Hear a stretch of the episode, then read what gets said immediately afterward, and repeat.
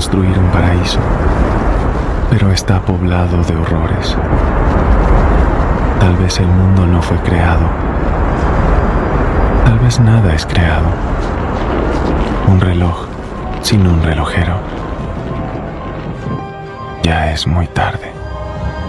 Siempre lo ha sido. Y siempre será muy tarde. Desde el mundo de la vigilia, todos los sábados de 13 a 14.30, Buenos Presagios, por Radio Sudaca.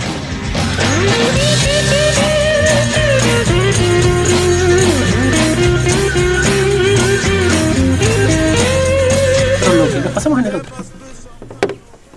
Tercer bloque de Buenos Presagios y ahora nos vamos a dedicar a chusmear cuánto rompen las pelotas los fanáticos y las fanáticas respecto de las producciones y qué tan importantes son. Así que adelante, Fede. Muy bien, muy bien. Bueno, eh, principalmente el, el caso que, nos, que me trae acá para charlar con ustedes es el caso. Es, un caso, es un caso, es un caso, es un caso de, de- CSI. lindo para investigar que yo sigo casi desde el principio. Cuando. Exacto. Cuando salió la Liga de la Justicia, eh, ya había eh, todo un rumor porque Zack Snyder, que fue el, creador y el que originó todo el proyecto, se tuvo que retirar de, eh, lamentablemente, por el fallecimiento de su hija, ¿sí? que mm, lo llevó a dejar la producción. Esa es la, versión oficial que se maneja. Supuestamente todo el material estaba grabado. Que además nunca fue negado, digamos. ¿eh? No, no, no. Sin embargo, lo que trajeron es a Joss Whedon, ¿sí? Para completar vendría a ser una edición o el montaje. Sin embargo, le dieron dinero para hacer los famosos reshoots que en todas las películas de gran presupuesto se hacen. Una vez que tienen un montaje, se analiza si es necesario hacer algunos cambios y se hacen reshoots que están por contrato para agregar o cambiar algo del tono y demás. Sin embargo, lo interesante de esta historia es que entre los fans de Zack Snyder sobre todo surgió la versión de que Whedon había cambiado por completo la historia, que le habían dado un presupuesto altísimo y que los reshoots habían sido prácticamente hacer una nueva película porque a los productores no les gustaba lo que había dejado Zack, Zack Snyder. Eh, así que a partir de ahí, una vez que salió la película en cine y la verdad mucha gente estuvo disconforme, sentían que el tono no tenía nada que ver con lo que venía haciendo Zack Snyder, dijeron queremos la versión original que fue la planteada por Zack Snyder. Sí, sabes que a mí me pasó algo medio contrario a eso. No me gustó mucho la película, Sí. pero la verdad cuando la vi yo pensé, esto creo que es lo mejor que me pueden haber hecho con algo que dejó Zack Snyder. Yo creo que seguramente hubiera sido peor, lo que, porque bueno, si em, volvemos atrás, vamos a Sí. plantear cronológicamente esto. ¿sí? Veníamos de una película anterior del director de Sí. Zack Snyder, ¿sí? que fue, bueno, dos películas Dos. anteriores. Man of Steel, Sí. y después hizo Batman vs. Superman. ¿sí? Batman vs. Superman, eh, quien la haya visto, yo me acuerdo que fue una de las desilusiones más grandes que me, me- me- he tenido en un cine. ¿sí? Totalmente. Porque totalmente. Man of Steel es un canto a la gloria. No, no, La pero Man, pero Man of Steel no me pareció tan mala, no me gustó, pero no me pareció tan mala. A mí en particular, por ejemplo, sí disfruté de Man of Steel, me gustó. Sentía que por ahí era demasiado oscura para ser el personaje de Superman y demás, pero no tuvo tanto, tantas problemáticas como lo que fue después. O sea, Batman vs. Superman tenía.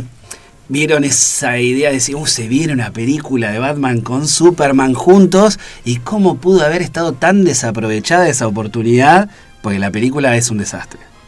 ¿sí? Mejora, no sé si vieron la versión del director. Ya no, no, ya no. Bueno, no. Todo le- el mundo dice lo mismo, pero le juro, ¿saben por qué mejora? Porque se So- entiende. Y, sí, y sobre todo, no, y, y tenés el énfasis de que está muy por debajo en la película original de lo que pasa en Gotham con, con Batman.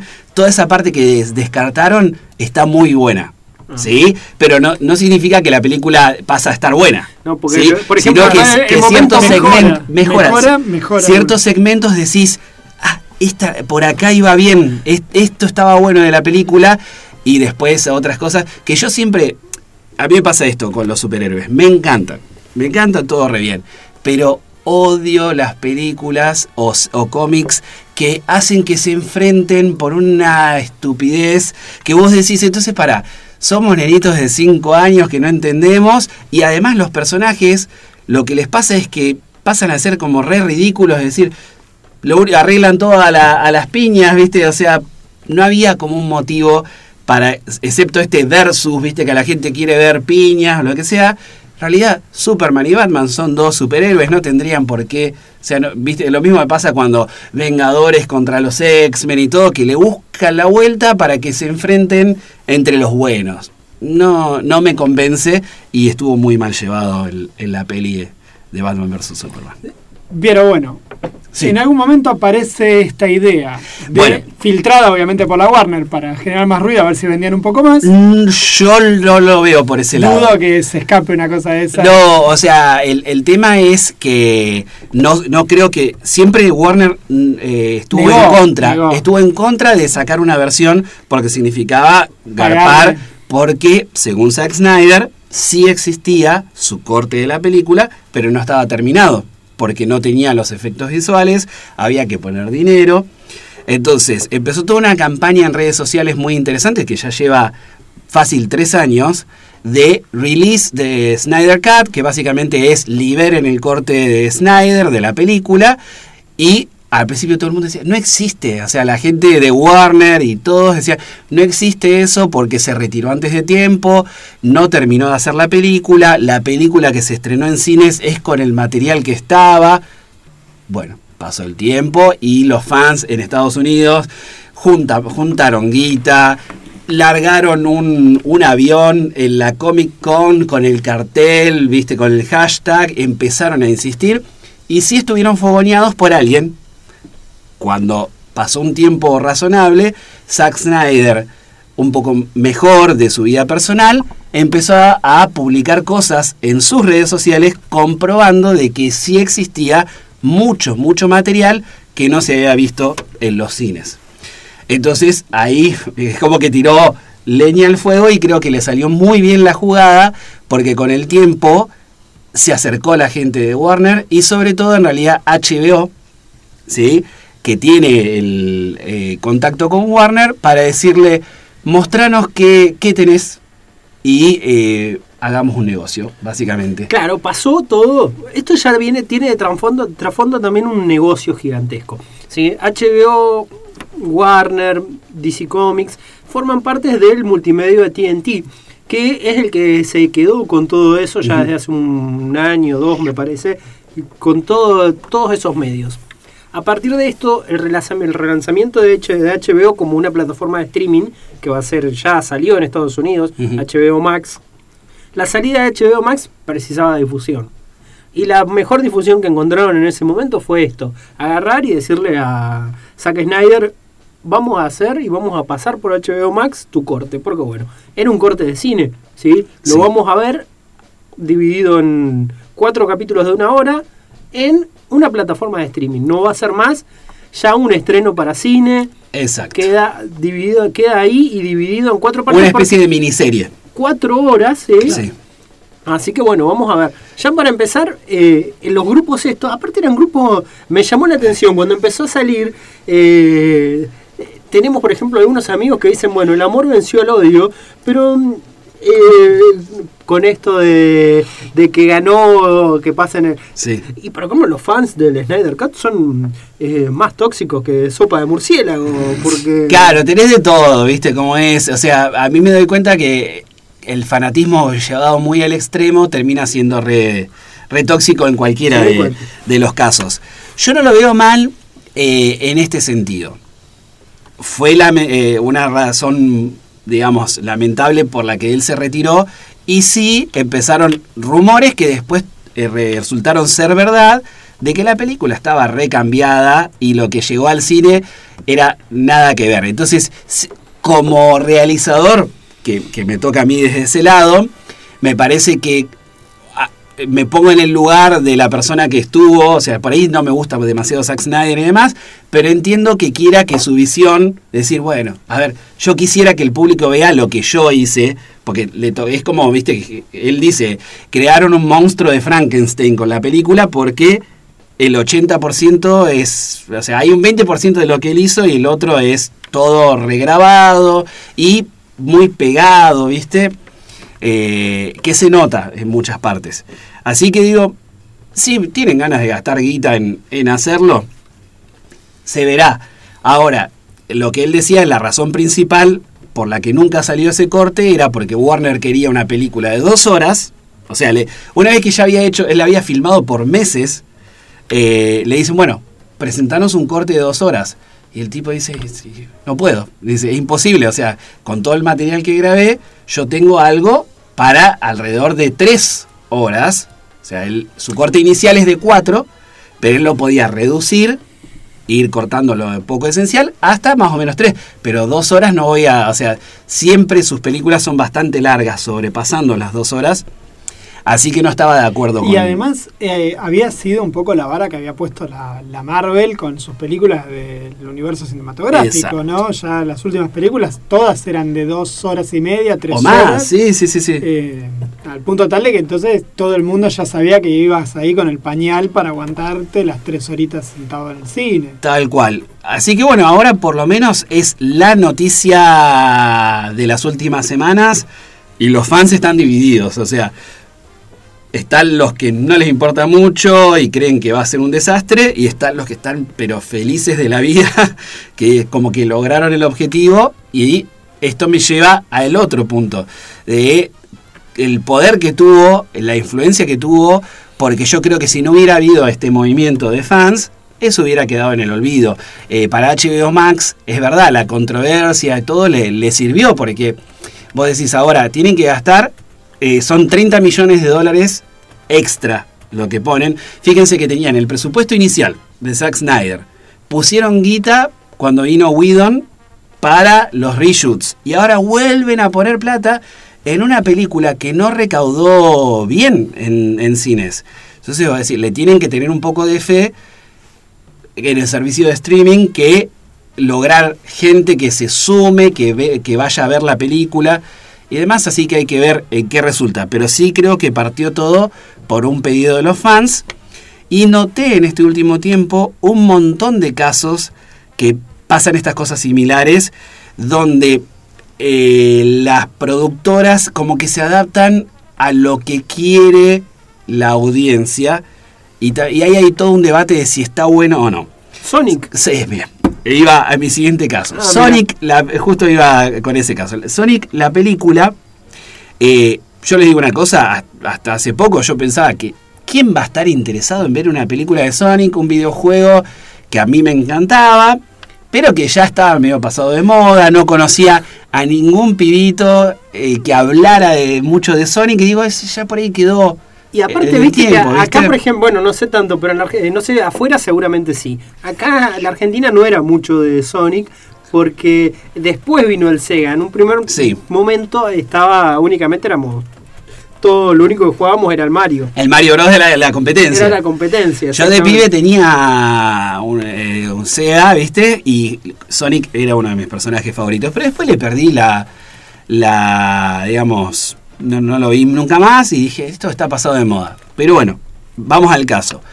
Se va a hacer una película, se hacía una película, sale el tráiler de la película, los fans odiaron, odiaron el diseño del personaje. En un tráiler de dos minutos decían, este no es Sonic, tenía los ojos mucho más chiquitos, tenía dientes, el pelo era re distinto, lo odiaron. En pocas horas, la respuesta del director fue, escuchamos lo que tienen para decir, vamos a rediseñar toda la película, o sea, todo lo que se hizo con CGI de Sonic y lo vamos a hacer más parecido al videojuego. Dicho y hecho, gastaron un montón de guita, salió la película y fue un éxito. ¿sí? Eh, en su momento Jim Carrey, que hace el villano, planteó esta inquietud. Dice eh, que él decía que no estaba tan de acuerdo porque la visión de un creador se ve coartada, digamos, o sea, vos querés mostrarle algo a la gente. La gente siempre cree, cree que sabe lo que quiere ver. Entonces, si vos te guías solamente por el pensamiento y lo haces exactamente como la gente quiere, puede ser que te encuentres con que después lo odien igual. ¿Sí? O sea, la película, el- lo que Jim Carrey decía es, la película no va a ser buena o mala solamente por cómo se vea el personaje. Y cambiarlo es como cambiar tu, tu visión. ¿sí? Si todos los productos hoy en día solamente es te muestro lo que querés ver, ya no hay nada de innovación o de sorpresa. Porque el público, ¿qué le pasa? Si vos querés ver una... Yo quiero que en esta película pase tal y tal y tal cosa. Y te muestran eso. Se convierte en algo totalmente aburrido porque con el tiempo ya sabes exactamente lo que va a pasar. El cine, las series de televisión, los libros, todo, lo que tienen que mantener es un elemento de sorpresa que el creador lo que hace es generar algo que dice, por ahí el público no se va a esperar esto. ¿Entendés? No va a esperar que esto es lo que pase. Si vos le das exactamente lo que quieren, después... El famoso fanservice. Exactamente. Si todo se convierte, se convierte en fanservice, después pasa a ser insulso, ¿sí? O sea, no tiene, no tiene lógica. Así que, Pero yo me parece Sí. que ahí estamos como discutiendo dos cosas distintas. Una cosa son los creadores y otra cosa son los dueños de las marcas. Los que los que escuchan son los dueños de las marcas, no los creadores. no, por eso... Yo dudo que un importa- director, cre- dudo, primero dudo Sí. que un tipo diga, cambiaré toda mi película. Debe haber hecho dos minutos, tiraron ese esquema, después vieron que les rebotaba y dijeron, hemos cambiado y hemos escuchado. Dudo que alguien gaste la guita de una empresa tan ligeramente como para decir, no, mira, tuvimos que cambiar una hora de El una hora de CGI completo. Los, los productores lo deben mirar, el tipo diciendo, yo te quiero Hasta donde, ahorcar". hasta donde sé, lo que pasó fue lo siguiente. El trailer que se estrenó, faltaba poco para el estreno de la película. ¿sí? Entonces ya estaba hecho la mayoría de, de la, de la peli del CGI. Pospusieron por unos meses el estreno de Sonic y le dieron el triple de laburo a la gente de CGI. Pues Yo sé que hubo incluso hasta demandas porque supuestamente las horas de trabajo se extendieron para poder llegar porque ya Por tenían fuera de los hecho convenios. sí porque ya estaban al re límite ya tenían hecho un montón de cosas y había que reformular todo. O sea que creo que pasó algo de eso. No sé si se gastó demasiada guita en eso porque era el diseño de uno Un de personaje. un personaje. Pero pero sí digamos se cambió. Igual estoy de acuerdo con lo que vos decís. El creador o, o la, la persona el director es una pieza. Claro. la marca la maneja una compañía y la compañía lo que siempre quiere es no perder dinero. Entonces, si no perder dinero significa cambiar cosas para satisfacer al fan, al director le van a decir, esto no lo voy a hacer porque el fan lo que quiere es esto. Y entonces ahí es donde termina pasando en grandes productos, digo, Sí, sí. que no va a haber originalidad, eh, no va a haber como algo que te lleve a pensar mucho, porque la compañía siempre te va a decir, no, no, pero eso es demasiado arriesgado.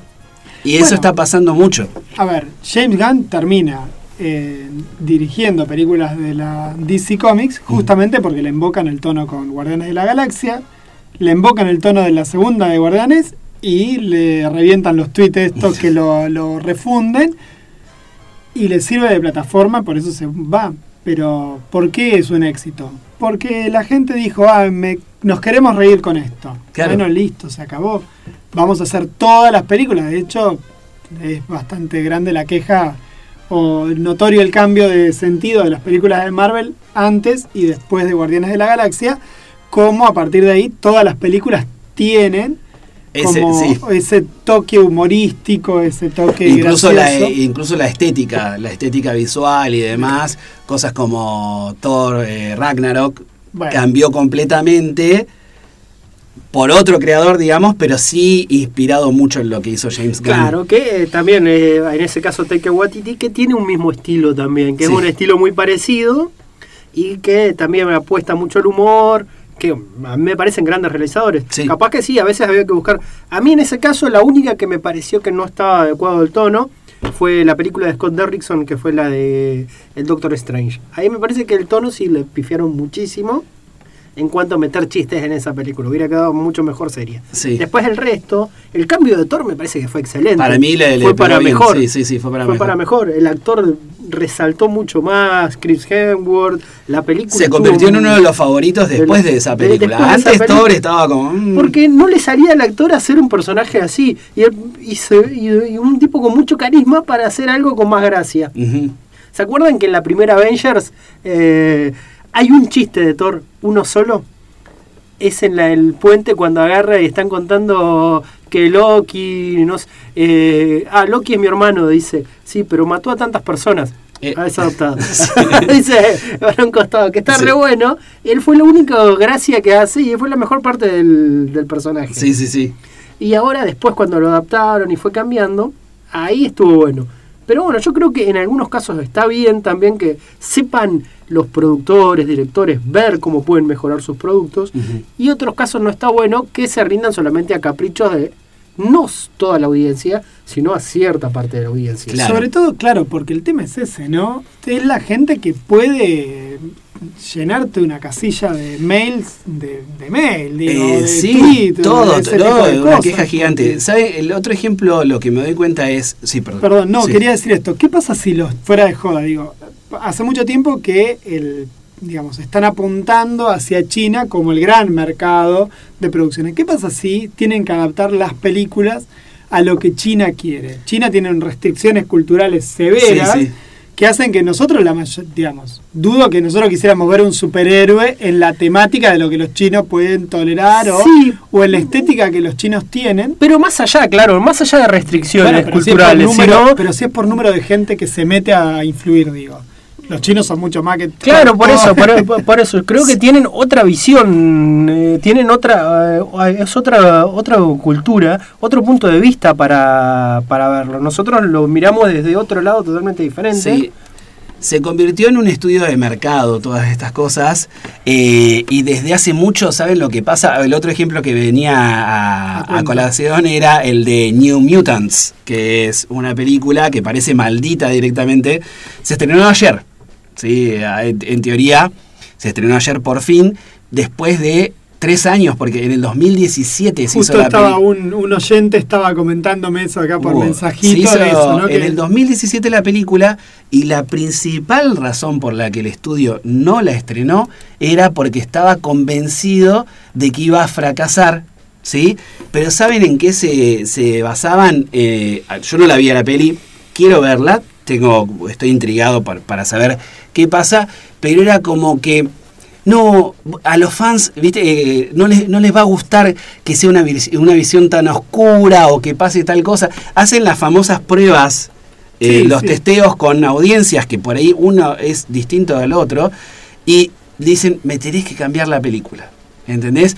¿Y qué es lo que pasa ahí? Si vos tenés una visión y tenés un guion escrito, te lo aprueban, haces toda la película, se muestra a algún sector de la audiencia y empiezan a decir, che, no, ¿sabes qué? Tenés que incluir ahora esto, esto acá se rieron más, con esto no, a la gente le disgustó. Se la, la película después lo que va a perder es la lógica interna, que esto es muy importante. Vos armás un guion y tenés diferentes actos en el guion y cada cosa va fluyendo con la otra. Si vos le sacás una pieza, empezás a meter otra y todo, cuando, la- cuando llega al público, lo que la gente empieza a decir, che, pero viste que esto no tenía sentido en la película. ¿Y sabes por qué? Es porque, la, porque, Porque no lo tiene, porque no lo desde el estudio dijeron, saca esto, mete esto, poné lo otro, y entonces termina siendo un monstruo, una cosa rara, que es un desastre. Es como si quisiéramos leer historietas que a partir del grupo este de Facebook totalmente tóxico, ¿cómo es Pablo ese que vos seguís tan amablemente? ¿Cómo se llama? Uh, hay un montón de eso. Pero es el que El- charlaba el otro día por el grupo, por Eh, Lelos. Debate del cómic. Ah, eso, si escuchás, si leyeras de historieta por esos tipos de debates del cómic, lo único que podrías leer es, eh, no sé, Stan Lee en idioma original, eh, Claro. Y además, eh, en la versión blanco y negro, porque los colores quedaron para el culo porque eran coloristas de mierda. Eh, Eh, o sea, no podés leer historieta, básicamente No, no, no, podés no. leer historieta. Si fuera por lo- Se llama debate del cómic para no leer cómics, digamos, ¿no? O sea, Directamente. Claro, es más o menos así. La cosa es que, bueno, New Mutants es otro ejemplo que después de estar en el limbo un montón de tiempo, se estrenó ayer en la versión que quería el director. O sea, al- sí, porque en- entre medio lo que pasó fue la compra de Fox por Disney.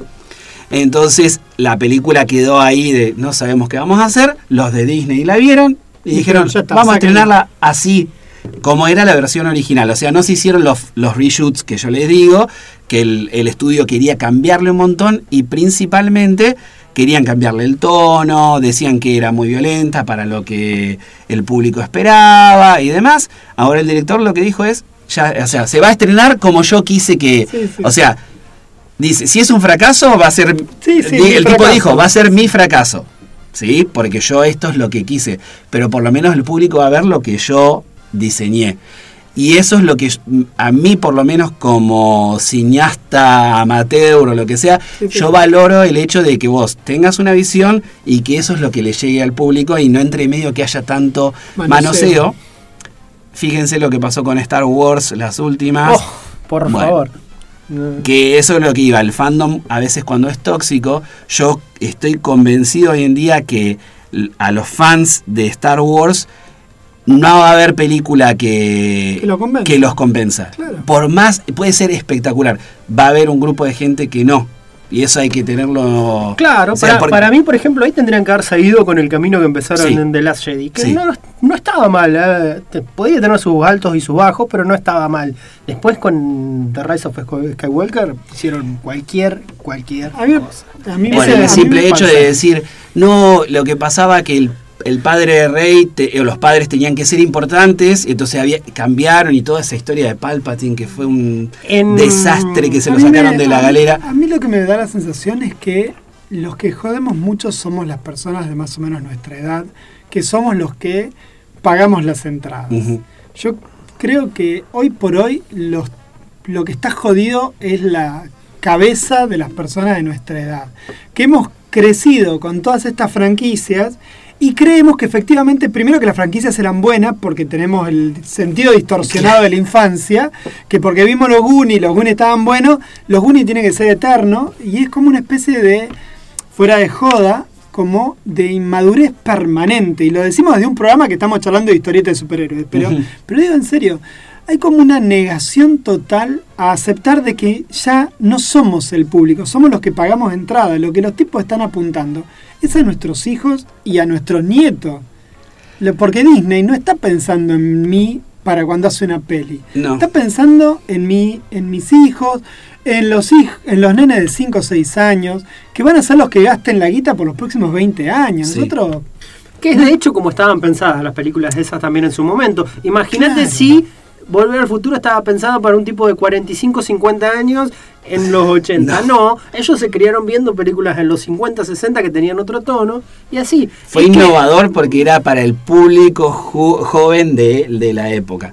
Eh, lo que sí hay que darse cuenta es que yo so- soy un convencido de que las películas no, tiene, no necesariamente son perfectas. O Claro. sea, porque la gente que las hace no es perfecta. Entonces, pero no significa que no sean geniales o disfrutables. Y entonces, vos tenés las Star Wars originales que tienen sus cosas y sin embargo fueron un éxito y están buenísimas. Quizás el problema fue Lo que no mismo estaban pasa con- pensadas como franquicias. No, Ahora exacto. están pensadas como franquicias. Ahora quieren garantizarse. Yo siempre lo digo como en la literatura, el problema de las trilogías. Ahora todo es una trilogía. Antes eran libros. Si la embocaba y vendías más, capaz que se te ocurría una segunda, Sí. un segundo libro, un tercer libro, un cuarto libro. No sé, no todo el mundo es Rowling haciendo los ocho, los siete libros de Harry Potter de un tirón para después partirlo. Pero ahora todo tiene que ser una franquicia. Yo hago cualquier pelotudez y tiene que haber cualquier pelotudez 2, cualquier pelotudez 3, cualquier pelotudez 4. Sí. Ese es el problema. Entonces no hay director que quiera agarrar una papa de esa, salvo para hacer guita, para hacer tus películas después. Claro. Dudo que vos si te llaman para hacer una franquicia no digas que sí, porque hay un montón de guita para lo Claro. que querés hacer después. Pero... Sí, eh, eh, pasa mucho por eso, o sea, de saber que una historia parece ser que nunca va, no, no termina. Eh, esto, bueno, Martin Scorsese fue el que lo habló. Sí, yo soy fan de, de un montón de cosas de, de superhéroes, pero entiendo el punto al que se refería de que él está acostumbrado a hacer películas que vos sabés que tienen un principio y un final. Y lo que decía de Marvel era cosas como que, por ejemplo, vos no podías agarrar cualquiera de las películas y verla y que empiece y termine y terminar y que tenga una lógica interna. Tenés que haber visto la anterior y saber que y te plantean tantos easter eggs que después tenés que estar atento que por ahí hay una que es media intermedia, ¿viste? Que es una película Sí. que la, la estás viendo porque es importante para lo que ves después. Por eso él decía que no eran cine y demás. Entiendo el punto, yo sí digo que, es- que son películas de cine, porque además, pero porque las sigo. Y Pero ahora, para un espectador casual, no podés agarrar cualquiera de las películas de Marvel y decir, ah, entiendo todo lo que pasa acá. Una no, porque no conoces a los... El sobrino de un amigo mío me manda, el otro día un amigo me manda una imagen de una de estos libritos para colorear de superhéroes de la Marvel y me dice, che, hay dos personajes que no, que mi sobrino no conoce. Uno era Ultron y el otro era el Barón Simo. Y le digo, pero salieron en las pelis que él vio. El nene las vio, claro, están tan irreconocibles respecto de Claro. los cómics que el pibe ni siquiera tiene referencias culturales. Sí. Porque es eso, vos mirás la Capitana América, la del eh, Soldado del Invierno, y no reconoces al personaje de la No, no, no. ahí. O sea, y nosotros sabemos que es porque tenemos la costumbre que yo, porque después es la película, no retoma nada, no agarra esos personajes y los convierte en algo más, como pasa en el cómic, ¿no? Se termina también transformando en estas cosas desenganchadísimas también.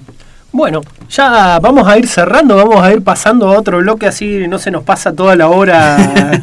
pero y recordamos a la audiencia, sí, que estamos Dicen- regalando perdón, un Guerra libro. Mundial Z dicen, nos dicen que cambió también cambió totalmente a partir todo. de la cosa. Eso ¿Quién no nos dice?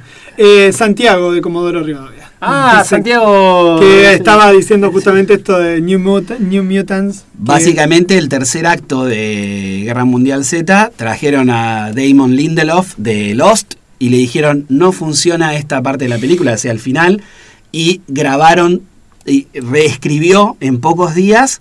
Entonces vos tenés una película que la- a mí me gustó, no sé cómo lo lograron, pero es primer acto, o sea, la introducción, el nudo es una cosa hecha y el tercer acto de la película descartaron lo que estaba hecho, que no funcionaba y lo reescribieron y estrenaron una película con dos partes de una cosa y un tercer acto Sí, sí, distinto. que, está, que a mí me parece que, que está buena la película. Cierra ¿Cómo por todos lados. sí.